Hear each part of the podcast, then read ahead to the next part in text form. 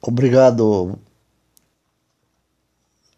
às pessoas que acompanham o podcast pela, pelas redes sociais, as plataformas digitais, e acompanham a Igreja Evangélica de Missões através da rádio de comunicação da Igreja Evangélica de Missões, que leva a palavra do Senhor para todas as plataformas digitais que levam ao mundo.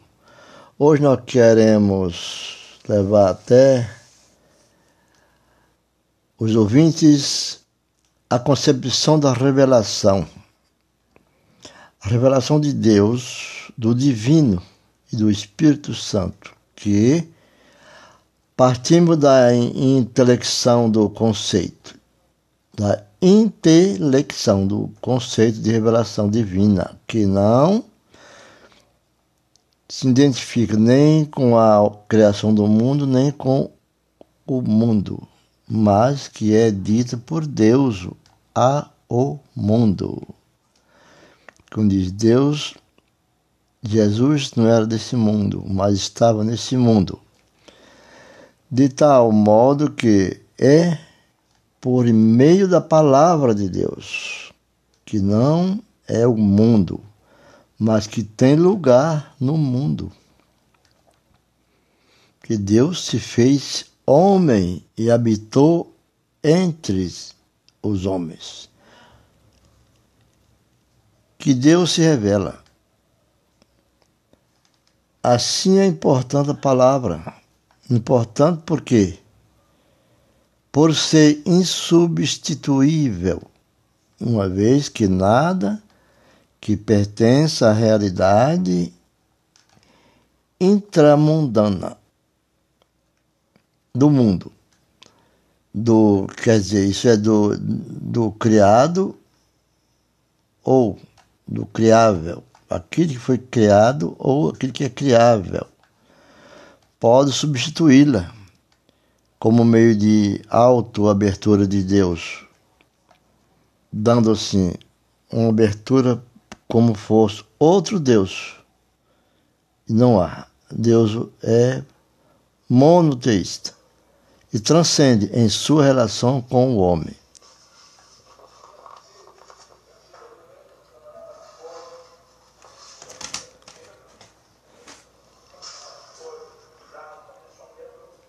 E por outro modo, por outro jeito,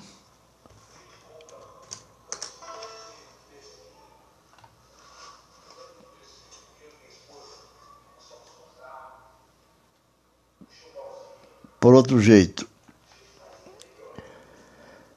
substituído como meio de autoabertura de Deus, né, transcende em sua relação com Deus. Por outro lado, continuamos pensando na concepção da revelação que exige a retomada de preocupação de qualquer teólogo quando a distinção entre a revelação natural e a revelação verdadeira de Deus, ou revelação propriamente dita, que ele sintetiza da seguinte forma: a seguinte forma da citação é que quando Deus criou o mundo, diverso dele e, a, criando, o cria como finito.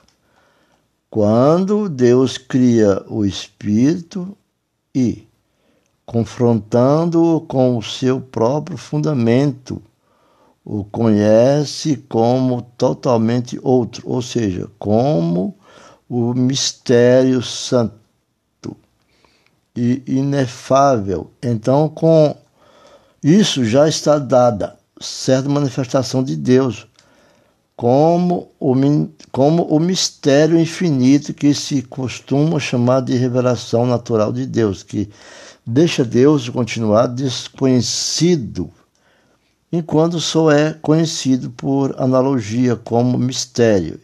Porque Deus é mistério, é o sobrenatural, assim como também por referência mediada e não por proximidade e acesso direto a Deus que se dá a conhecer em si mesmo pela oração.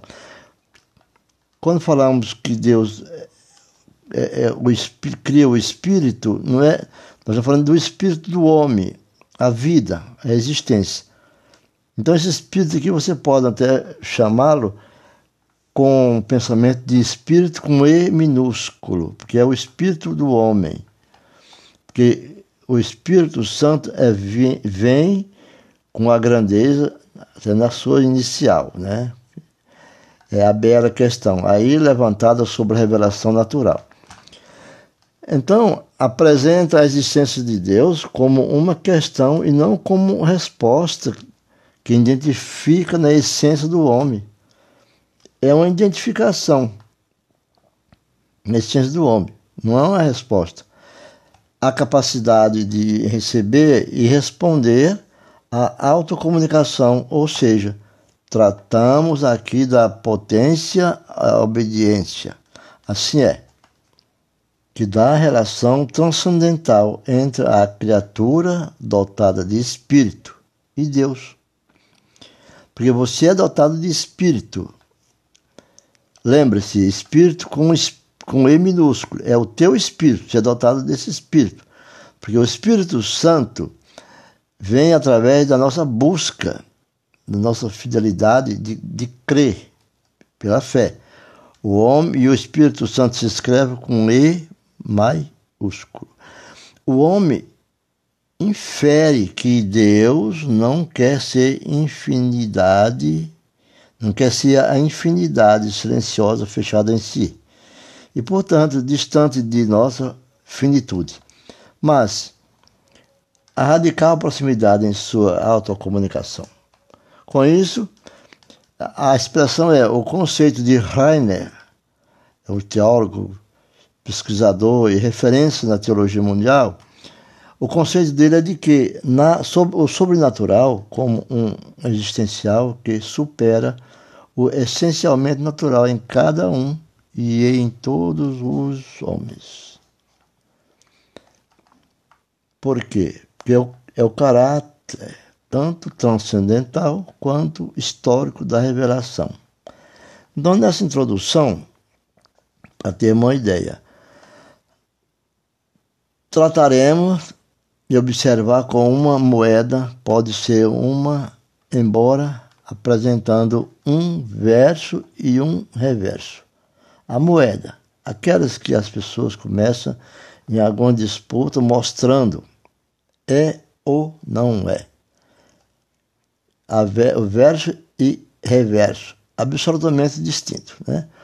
Assim é que a revelação de Deus se nos apresenta sob duas faces, uma transcendental e outra histórica.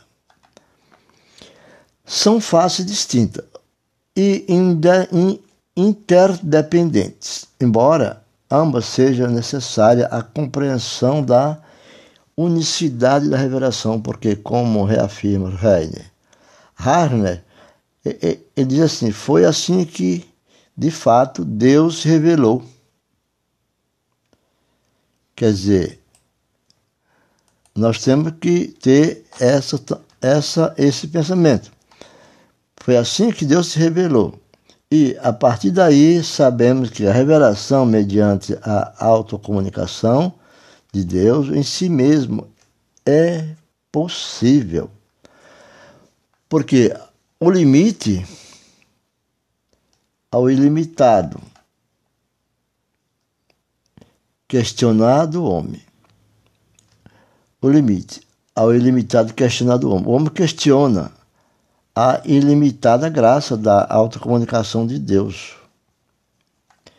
Tudo é pela graça, mas ao partirmos, ao, ao partirmos da premissa da palavra como insubstituível a revelação pessoal e histórica de Deus. Devemos também perceber que ela ela atinge em primeiro lugar a singularidade espiritual do homem. Quer dizer, isso significa que, por sua transcendência, Deus nos concede a possibilidade de ouvi-lo e de conhecê-lo na fé esperança e caridade. É por meio desse carinhoso modo de agir que Deus não rebaixa o homem a mera criatura finita. Deus não rebaixa o homem a criatura finita. Deus não, não, o homem não é infinito, mas está na promessa de ser infinito. É o reverso e verso da moeda. Ao contrário, é assim que, a, que, se, que dirigindo-se a nós, a palavra de Deus toca o homem como a automanifestação do próprio Deus. Essa relação entre Deus, que se, que se achega, e o homem é reveladora na medida que o Deus se manifesta e a si próprio. E como se esta manifestação é ela a marca de uma doação que ocorre em absoluta e indulgente proximidade.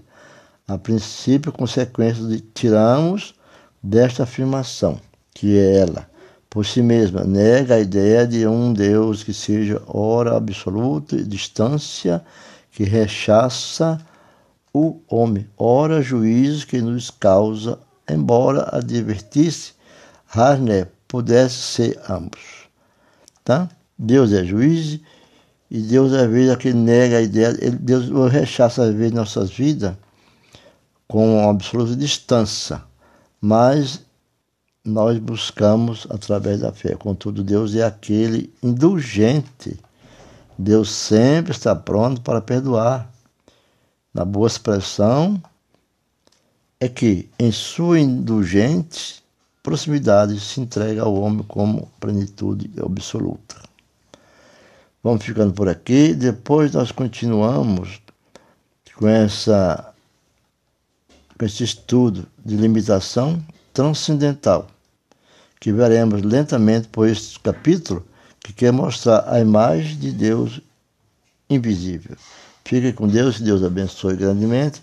Não deixe de compartilhar com seus amigos e internautas.